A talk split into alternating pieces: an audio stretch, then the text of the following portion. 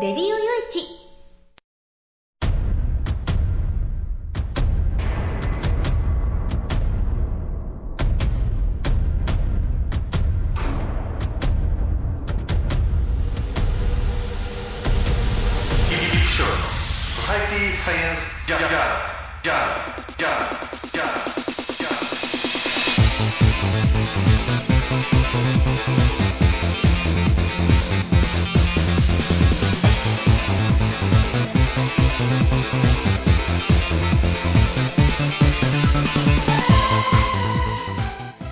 皆さん、ハローじゃ、ご機嫌いかがですか？ソサイティサイエンスジャーナル、えー、また、また第何回か、437ぐらいじゃないかな、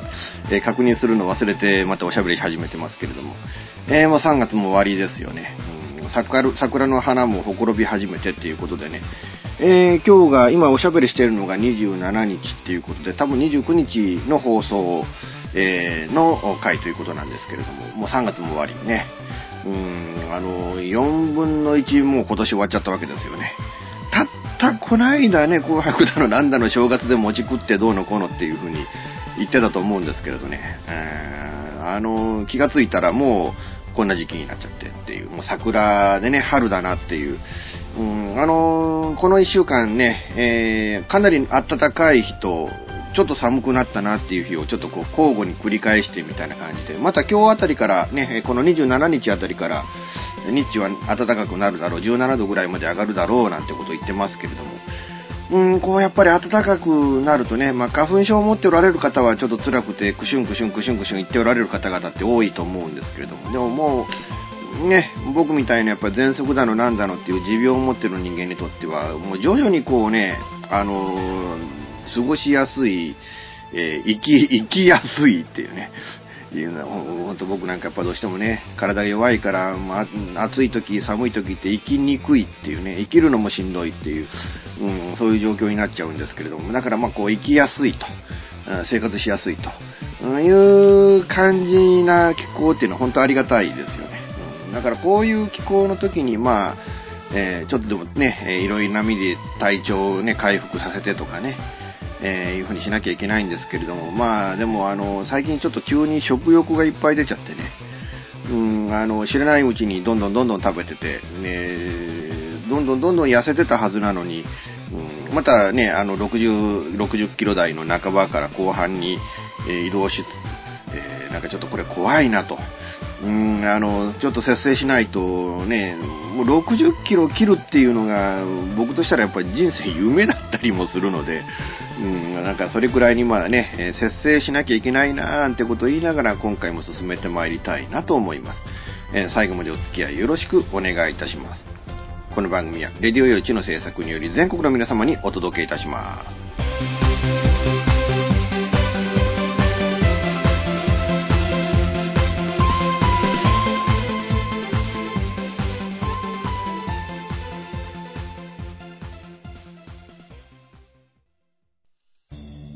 FM 玉川をキーステーションに全国ネットでお送りする FM ミッドナイトハイウェイサタデースペシャルマイフレンド様のハイパーウィークエンドでは身の回りの出来事や1週間のニュースの中から話題を拾って毎週1時間お送りしております。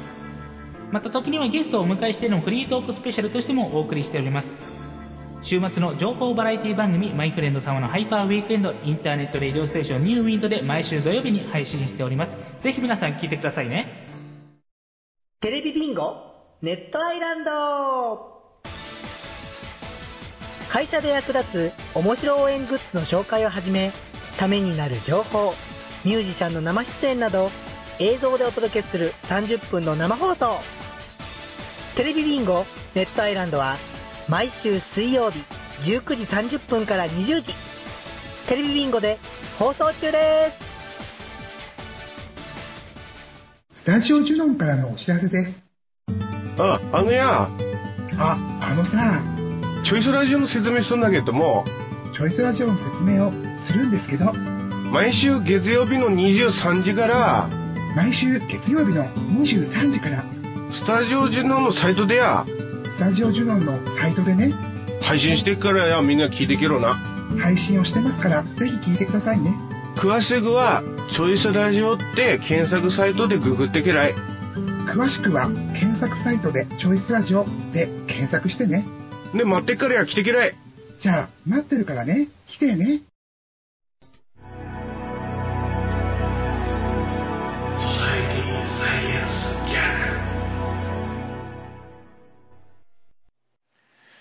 えーとね、今、ドイツのね、飛行機が、まあ、スペインからドイツに向かっている途中でフランスの南部で墜落しちゃったっていうので、うん、まあ、このニュースがね、えー世間をせ、ね、うんこう、賑わせているわけなんですけれども、ちょっと信じられないニュースでね、うん、あの、要はまあ、操縦士がいて、副操縦士がいてっていうことになってるんですけれども、まあ、何らかの理由で、その、操縦士が、その、操縦席を退出した後に、うん、副操縦士が、扉をロックして、操縦士が中に入れないようにして、その中で、えー自分で操縦をして山の中に突っ込んでいたと。要は、その副操縦士の自殺だったんではないかと。だまあこれ、これね、その自殺という表現が正しいのかどうかっていうね。うん、あの、だって、これだけ多くの人が巻き添えになって亡くなってるわけですから、これは自殺じゃなくて殺人だろうっていうふうに思うんでね。で、今のところね、その、フランス当局はテロとの因果関係はないのではないかっていう、えーいうふうにまあね、なってるわけなんですけれども、でもその証拠もないわけでね、もしかしたら洗脳されて、うん、あるいは催眠状態に置かれて、で、本人も気がつかないままに、えーなんかマインドコントロール状態かなんかで突っ込んでいったっていう、そういうことだって、まああり得るんじゃないかなと思うんで、うーん、なんかこうね、まさかこう、まあだからその、うーん、いわゆる圧力隔壁なんかが破壊されて、で、急にその、コックピットの中の気圧が下がって、んで、突っ込んでいく前に、えー、あの、要はね、あの、操縦士が気絶しちゃってこういうことになったんじゃないかっていう、そういう善意的なね、うん、あの、推測っていうのが、まあ、ずっと主流だったはずだったんですけれども、ここに来て急にこういう、えー話になってきたっていうのがあまりにもこうショックでね。僕もまあ、近年ね、えー特にやっぱ 3, 3年ぐらい前ですか。あのー九州にちょっと住んでた時に、えー東京行くのも、大阪行くのも往復飛行機だったんですけれどね。うん、だけど、なんかそういうので乗らないわけじゃないんです、飛行機ってね。まあ今、今ちょっと貧乏だから18切符で旅行しようなんてことも考えますけれども。うん、あの、なるべくね、その、まあ、格安の路線 LCC があれば、LCC に乗ってっていう、あの、旅行はしたいなとは思ってるんですけれども、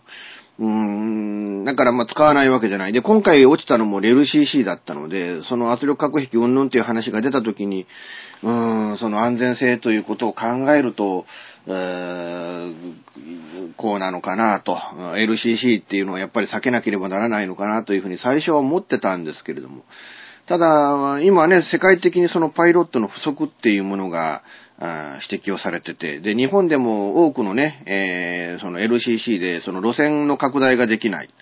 えーまあ僕がね、えー住んでる岡山県茨市、うちから言うと、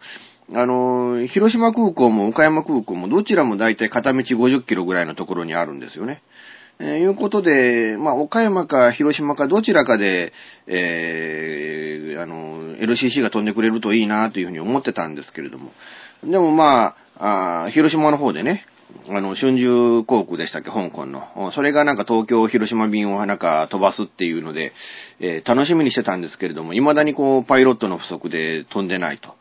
いうことで、なかなかね、あのーもう日本で、その、発表された路線すら、えー本当に飛ばすことができないぐらいにパイロットの不足状態であるということで、うんその状態っていうのが多分世界的な状況だと思うんですよね。だから結局この副操縦士がまこういうことをやっちゃったっていうか、こういうことをやっちゃうような、あ副操縦士を雇わざるを得なかったっていうのが、まあ一つのね、この事件の、うん、一つのキーになるんじゃないかなっていうふうにも思うわけなんですけれども。まああのね、うーん、日本人も二人含まれていたということで、もうこれね、家族の方とか、もういたためられないですしね、本人もまだまだこれからの人生を考えていたはずなので、えー、それがこういうことになっちゃったっていうのはもう本人もちょっと報われないっていう、えー、感じなんじゃないかなっていう、もう亡くなられた方に対しては本当に哀悼の意を表したいなっていうふうにまあ思うわけですけれども、まあこういうね、うーん、あの、例えて言うと、副操縦士がじゃあ、あ機長がね、えー、まあこれも逆の場合だってあるかもわからないですけど、機長がまあコップに入れてなんかコーヒーかなんか飲んでた。で、ちょっとトイレに外、ね、あの、コックピットから出て行った。で、出て行って一人になった時にその、飲み物のコップの中に睡眠薬でも入れて、で、それが溶けて、で、機長が飲んで、えー、で、眠っちゃったと。で、こういうことやったっていうことだってあり得るわけで、えー、ほんとこれ、これね、うん、なんていうのかな、その、搭乗員、あの、機長とね、キャプテン、サブキャプテンっていうんですかね。まあ、あの、英語で何て言うか知りませんけど、うん、機長、副機長っていうのが、この二人が信頼できるということ前提で、うん、航空会社も雇ってるはずだし、ね、我々ね、その乗客の立場になった時も、その、この二人が信頼できるということが前提で我々やっぱ命を預けて、その飛行機に乗ってるわけですよね。だから、こういうことっていうのはもう今後、もしかしたら避けられないかもわからないし、それこそまあ今回はまあテロとの関連性を否定する発言っていうのがまあフランス当局から出てきてるわけですけれども、うん、これね、実際その、今後、テロリストがそういう機長なり副機長なりになっちゃって、で、突っ込んでいくっていう、えそういう、あの、自爆テロみたいなのがね、もうもう10年以上前になるんですかね、911っていうのがありましたよね。あれはまあ、ハイジャックした犯人が、あコックピット乗っ取ってで突っ込んでいたっていうわけですけれども、あれがまあそのテロリストが乗っ取ってじゃなくて、そのコックピットの中自身で、えー、そういうテロ事件が完結する危険性っていうもの自体が今後あると思うので、そうなってくると、いや、本当にこれ、あの、怖い事件が起きたなと。で、今後こういうことって起きる、ね、多発していく可能性だってあるなっていうことも、我々やっぱりユーザーとしてはね、認識して動かなきゃいけないなって思うわけなんですよね。で、何よりもやっぱり怖いのが、これ、まあ、今回だからそれが、ね、あの、まあ、空の事故だったわけですけれども、うん、これ、陸上だってあるだ、ね、歩いててあるだろうし、ば、なん、どっでなんか植え込みに置いてあったものが爆発するかもわかんないし、えー、電車がやられるかもわかんないし、ね、まあ、かつてその20年前には地下鉄サリン事件なんてのもあったぐらいなので、地下鉄に乗ってる時に何かの表してこういうことだってあるかもわからないっていうね。そう考えると、もう我々、その生活しているところ、あるいはその、まあ、ちょっと観光に行った場所であるとか、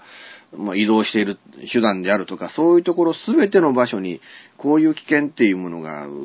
こう、どこにでもあるんだっていうね。うん、そういう時代になったんだってことを本当認識しなきゃいけない。で、今回、まあ、たまたま、まあ、だからそのね、あの、テロに本当に関係ないとしても、え今でもテロに関係してないけど、テロ組織に関係してないってしても、これやったことはテロですからね。もし本当に副操縦士がぶつかっていったんであれば、うん、そういう、その、あの、副操縦士をそういう考えに導いた要因とか、ああるはずですから、あそういうこともきっちりと、今後排除していく努力っていうのはして、まあ、まあ、排除しきれるかどうかっていうのはちょっと別、別問題としてはあると思うんですけれども、でも排除していくための努力っていうものは、これはきちっとしていかなきゃいけないと僕は思うんですよね。なんかそういったことも踏まえてちょっと、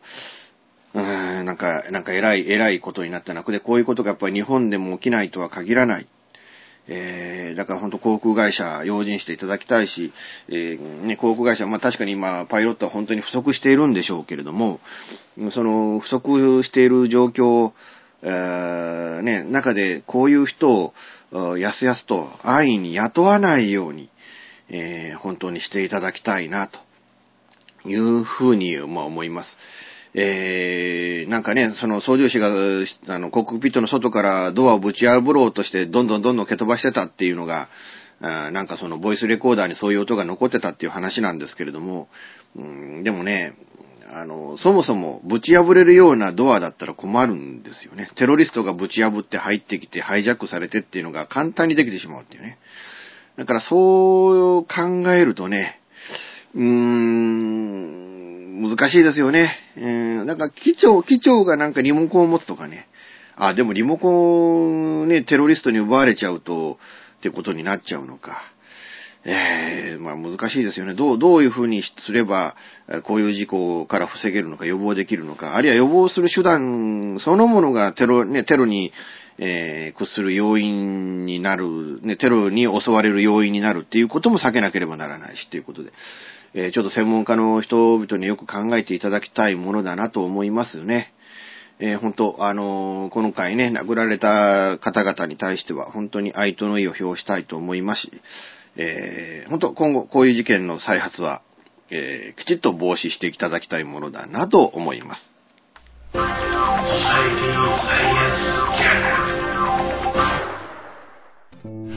金でマンションを買うのが夢なんです。あ、間残しだったら一番いいな。そう、無理だと思う。幸せな家庭を作ること留学したいんですけど心理学の方を勉強したいなと思っていて、うん、であのマンション建てて一番上に住むっていうのが理想かな。あなたの夢を応援しています。風俗リンクラジオ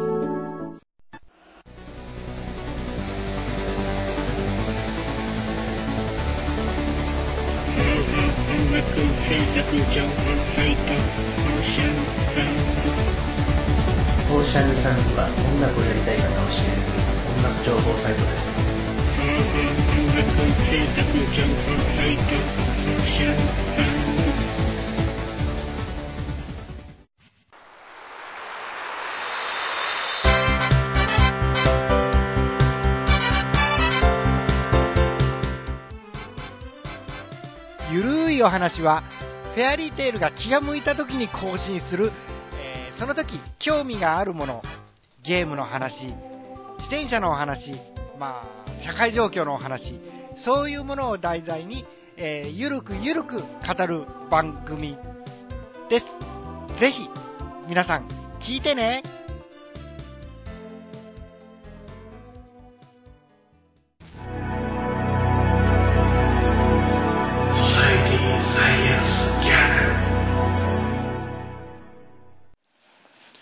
えーとね、まあちょっとこのコーナーでは、ちょっと考えるっていうことでね、えー、ちょっとお届けしようかなと思うんですけれども、渋谷区でね、えー、いわゆる同性のパートナーシップ条例みたいなのができると。まあ事実上のそのね、同性婚みたいなものを渋谷区が、ま、独自に認定すると。まあ当然日本の民法にはその同性婚に対しての規定みたいなものがなくて、えー、男性同士、女性同士のカップルが、その区役所なり市役所なりに、えー、届け出を持って行っても、婚姻届は受理受理はされないっていうね。まあ、あの、いやの意味僕は当然、まあ、法律が改正されない限りはそうだと思うんですけれども、うーん、だからその代わりに、その、いわゆるその同性婚に代わる、うーまあ事実婚みたいなもんですかね。で、を、その、その状態であることを、まあ、認定するための、条例を出すっていう、えー、ことのようなんですけどね。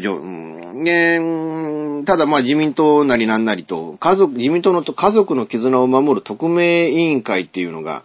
えー、同性パートナー証明書を発行し、公平かつ適切な対応を求める、えー、渋谷区の条例案について、えー、党としてしっかり議論するために、区議会は継続案件とすべきであると。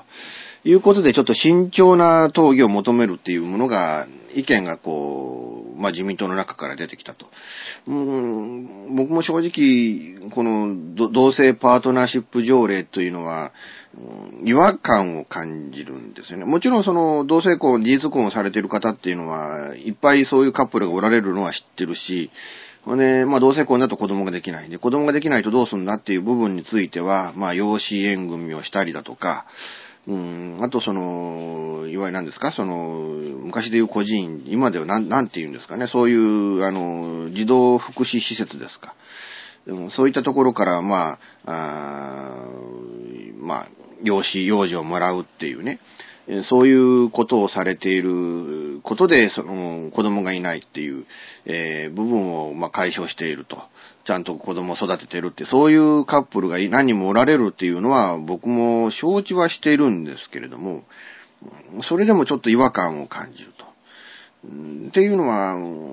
僕の場合ね、あの、一番違和感を感じる部分って何なのかっていうと、やっぱ生物学的な問題っていうのもあるんですよね。で、我々なんで生まれてきたのか、なんで生きているのかって言ったら、やっぱその、どんな動物、これは人間がっていう意味じゃなくて、あらゆる生物がですよね。まあ、生物だけじゃなしに、それこそ細菌であるとか、ウイルスに至るまでそうだと思うんですけれども、要はその、自分たちの種を繁殖して、で、まあ未来永劫とまではいかないのかもわからないけど、それなりの世代において、えー、ずっとその、継続していくことっていうのが、多分それが多分生物学的な生存の使命だと思うんですよね。要はだから自分の子孫を作っていかなきゃいけない。えー、それが前提であることが一番じゃないのかなっていう。まあ、生きていることの目的。うん、でも、同性婚っていうと、それがあり得ないわけじゃないですか。その養子縁組でよそからお子供を連れてくるっていうのは、あそれは子孫の繁栄でも何でもないわけで、自分の DNA はその自分の代で終わっちゃうわけですからね。まあ、もとも、も、もともそんなことを言うと、僕なんかね、50過ぎて未だに結婚してませんし、今一度も結婚してませんからね。えー、当然子供もいませんから。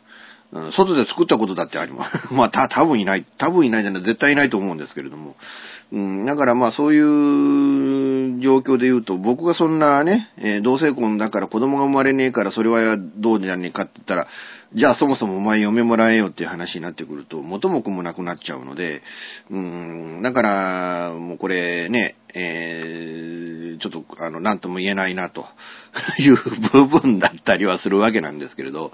えー、でも本当ね、うん、あの、とはいえ、とはいえ、やっぱりその、うん、やっぱり男って何、何が一番の究極の目的なのかなと思ったら、やっぱりいい女、いい女と出会うっていうことがやっぱ僕は一番、一番なんじゃねえかなっていう思うんですよね。うん、まあまあ、あの、下品な言い方はちょっとね、こっちソサイティサイエンスジャーナルの方であんまり下品な言い方はしたくないんですけれど、要は、いい、いい女と、いかにして出会って、えー、カップルになるか、みたいなね。うんえー、もう一つ、まあ、だからいい、女性の立場からしてもやっぱりそうだと思うんですね。いい男と出会うためにやっぱり婚活なんかやってんでしょみたいな話になってくるわけで。だからそこら辺でね、やっぱいい男はいい女と、いい女はいい男と、まあまあ、じゃあないケースだって結構ありますけれど、いやまあその、とにかくそういう少しでも、その、優れた DNA を子孫に残すために、やっぱいい女と結婚しようとか、優れた頭のいい人と結婚しようとか、うん、優れた能力を持つ人と結婚しようとか、そういうものってあると思うんですよね。だけど、それがなかなかないっていうのが、いうか、まあ、いうか、それ、それがなんかない、ない世界に、あの、行っちゃうっていう部分が、どうも僕はその、なんていうのかな、理解まあ、いうか、その、まあ、それはね、あの、女が女を好むの、男が男を好む、それは一つの思考、好みなのかもわかんないとも思うんですけれども、うん、で、その好みっていう部分が、その、生物学的な使命と違うところにそういうものが燃えてくるっていうことにね、なんかこう、違和感っていうものが、禁じ得ないなっていう、えー、部分だったりはするわけなんですけれども。ただ、今まで実際僕がね、まあその風俗嬢の本音とか、こういう本を書く上で、知り合った女の子何人もね、やっぱインタビューをしてますけれども、結構いるんですよね、その風俗嬢の女の子たちの中でも、あの、実は同性愛だったり、あるいはバイだ、バイセクシャルだったりっていう、男も女も大丈夫ですよっていう、そういう女の子って結構いるんですよね。だからそういう中で、なんていうのかな、その違和感っていうものが、どんな何人の女の子、何十人、何百人の女の子をインタビューしてきても、そこが解消できないっていう部分、これが、うん、どうなのかなっていう、まあなんとも言えない部分だったりはするわけなんですけれども、まあいかがなんでしょうかね、ほんとね。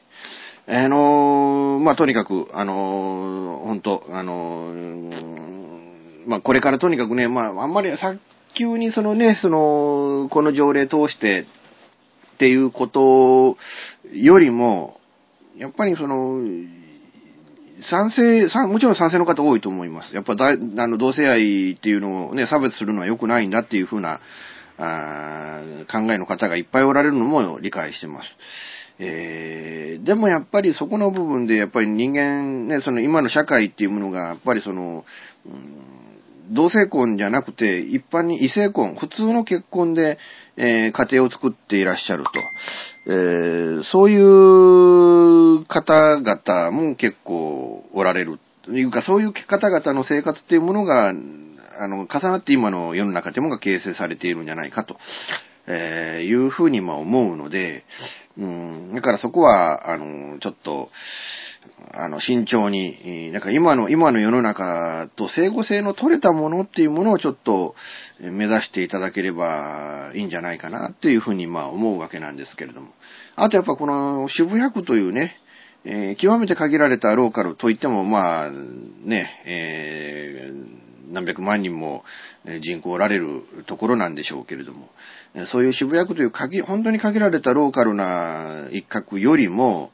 なんかもっとなんかこうね、グローバルなところ、だから国会なんかでも討議しなきゃいけない問題だと思うし、あるいはその渋谷区以外の実態でも同じような考えっていうものが今後出てくるかもわからない。まあまあ出てくることが予想されると言った方がいいのかもわからないですよね。だかそういったところで、その全国い、ね、いろんなところでちょっとこれから、えーきちっと議論をしていただきたいなと。ある意味ね、ねその僕なんかやっぱ岡山県の茨市なんてところに住んでますけれども、うん、岡山県の茨市っていうところに住んでるから、まあ、他山の火事だ関係ねえや、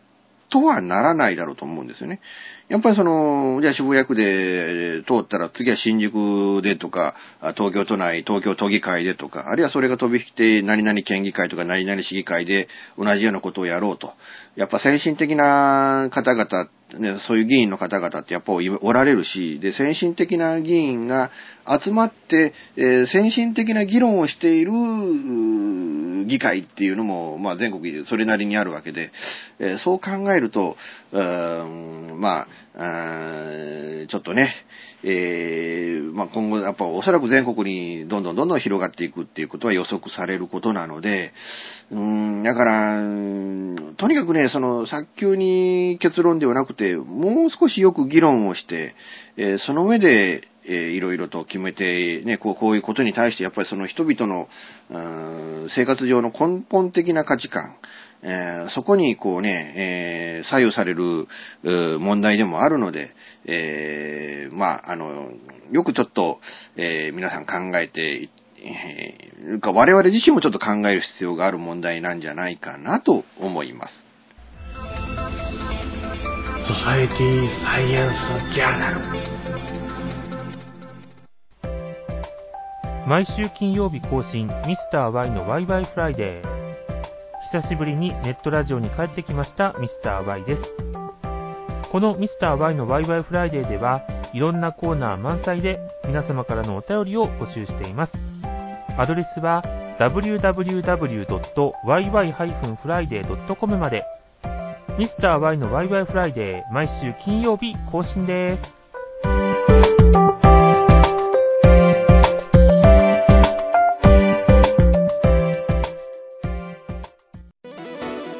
デジタルスタジオ What's New は音、作り方、広め方のすべてが新しい次世代の音楽を作り出します。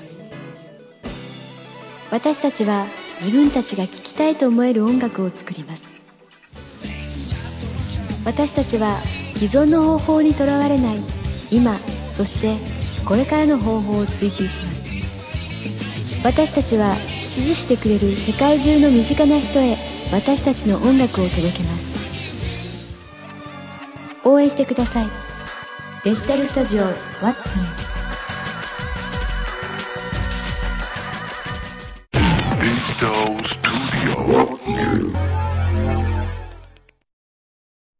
まあ、お袋がね、入院して、もうそろそろ1ヶ月ぐらいになるわけなんですけれどね。まあ、あのいいんですけどね。なんか容体は、まあ、だから内臓的には何の問題もないと。CT 取っても何の問題もないと。レントゲン取っても問題はない。ただ、どうもやっぱ心臓が弱ってるっていうことと、原因不明のね、えー、まあ、なんていうか貧血があるということで、まあ3日間ほど輸血をしてっていうね、えー、ことだったんですけれど、どうもね、それが、うーん、なんか 輸血をしたことが原因でなんか熱が出たみたいなところで、うん、まあなかなか向こうもね、難しいもんだなと思うんですけれども、だまあでも、以前もね、その、足の骨折って入院した時に、貧血状態がひどいっていうんで輸血をして、そしたら、みるみるうちに元気になってみたいなところもあって、うん、だからまあ多分、今回も同じようなことで、それでね、えー、貧血状態が改善できれば、まあこれで帰れるようになるんじゃねえかなと。えー、まあ思うんですけれどね。うん。まあそうなってくれるとありがたいなっていう、えー、感じで今考えてるんですけれども。まあ家もね、だからあの、食生活がまず壊れちゃうでしょ。何よりもそのね、買ってきたもう弁当の生活が中心の、えー、もしくはね、えー、吉野家とか、すき家とか、ココイチとか、そういったところのの出来合いのもんばかり食うようになっちゃったっていうのもあるし、うーん、あとはね、うーん、まあ、なんていうのかな。まあまあ、犬はね、家族が一人いないっつうんで、ちょっと寂しがって、ちょっと、特にやっぱりね、えー、親父がデイに行って僕が仕事に行くと、もう帰ってきた時怒るんですよね。何やってたんだ、つってね。いう感じで、かなり、もうこうね、うん、まあ、家の中もいろいろあれですけど、まあ、ただまあね、こう元気になってくれて、まあ帰れるようになりつつあるっていうので、まあ良かったんじゃないかなというふうにも思いますね。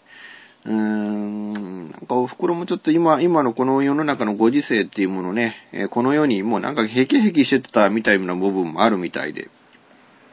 もう時が来たんだ、お迎えが来たんだ、つってね、うん、だから病院に行かんでもええ、みたいなことも言われて、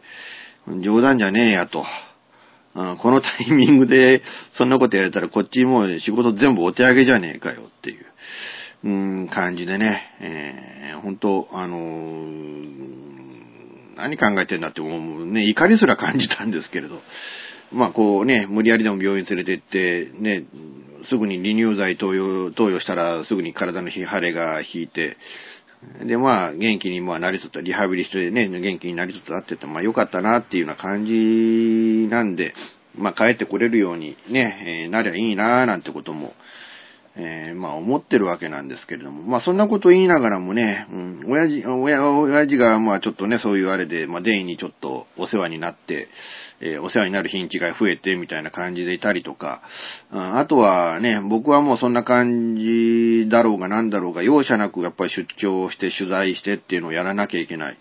えー、4月もね、だから、3、4、5、6の4日間、大阪の方へ行かなきゃいけない。で、4日行った後に、翌日の7日は今度広島行かなきゃいけないっていうね。えー、で、予定がどんどんどんどん埋まって、もうバタバタバタバタしますけれどね。うん、まあ、バタバタするのは、まあ、多少は構わねえかなとは思うんですけれどね。えー、まあ、そんなあれで、うん、あのー、あ、そっか。だから来週ね、えー、いないんですよ。大阪の方へちょっと出張に行って、えー、だから申し訳ないですけど、来週のソサイティサイエンスジャーナルはちょっとお休みさせていただくということで、えー、まあちょっとバタバタしながらですけれども、えー、まあまたね、えー、再来週ね、えー、の予定で、まあ次回はということで、うん、あの、また元気にちょっとね、皆さんにこう、お話できればいいなというふうに思ってますので、えー、ね、ちょっとご容赦いただきたい、お休みすることをご容赦いただきたいなと思います。えー、まあ、あの、こんな感じでね、な、何があろうが、かにがあろうが、もう取材して頑張って文章書いて、ラジオやって、えー、インプットしたものを吐き出して、ね、吐き出した分またインプットしてっていうことを繰り返してね、えー、まあ、今度、あの、実際今ね、大阪で二人女の子のインタビューと、あと、ま、一件ちょっとお店に、あのね、えー、お願いをして、えー、まあ、オーナーさんの話を伺って、で、同時に、うん、まあ、あの、女の子も、できれば女の子もちょっとインタビューさせてくださいというふうにお願いをしたので、えーそうやってどんどんどんどんね、えーこう、あの、インプットをして、アウトプットをしてっていうのを繰り返して、えーまあ、頑張っていこうと思ってます。えーまあ、あの、このね、SSJ、ちょっと別の曲になりますけれども、まあ、別の曲でも姉妹曲になりますけれども、インラジ、ね、みだらなラジオ、インラジというインターネットラジオ局を、まあ、去年の12月1日に設立しまして、うんね、そこで、えーね、えーまあ、風俗リンクラジオの母体として作ったんで、まあ、その風俗リンクラジオが、えーこれまでの全国風俗リンクセンターの中のコンテンツから、まあ、インターネットラジオ、いや、イン、インインラジのね、えー、みだらなラジオ、インラジのコンテンツに今なっちゃったわけですけれども、まあ、それで、えー今後ね、うん、あの、まあ、みだらなラジオの方で、えー放送してますけれども、まあそれもちょっとね、こうやってインプットが多くなってきたので、えー今までここ、これまでね、え1年ぐらいかな、あ毎月15日の月1回放送にしてましたけれど、えー今後当面の間、不定期ということを前提に、えー毎月1日と15日と、まあ、15日は定期放送、で、毎月1日は不定期放送という形で、えー当面そっちの番組もちょっと月2回の放送で頑張っていこうかなと思いますので、うんえーまあ、あの、あんまりね、この番組、女性の方が聞いておられる方々は、えーあんまりね、えーそういう宣伝すると不快に思われるかもわからないですけど、まあ、あの、そっちの僕のね、え、付属リンクラジオも聞いておられる皆さんは、そちらの方もちょっと楽しみにして、えー聞いていただければなと思います。ということで、えー今回も最後までお付き合いいただきましてありがとうございました。あ次週はありません。ということで、再来週、えーまた皆さんに、えーお声を届けることができるように、えー元気で、え生きていきたいなと思います。この番組は、レディオ用一の制作により全世界の皆様にオンデマンド、ポッドキャスト、FM ラジオでお届けいたしました。お相手はイプシロンこと吉岡雄一郎でした。ではまた次回、ごきげんよう。さようなら。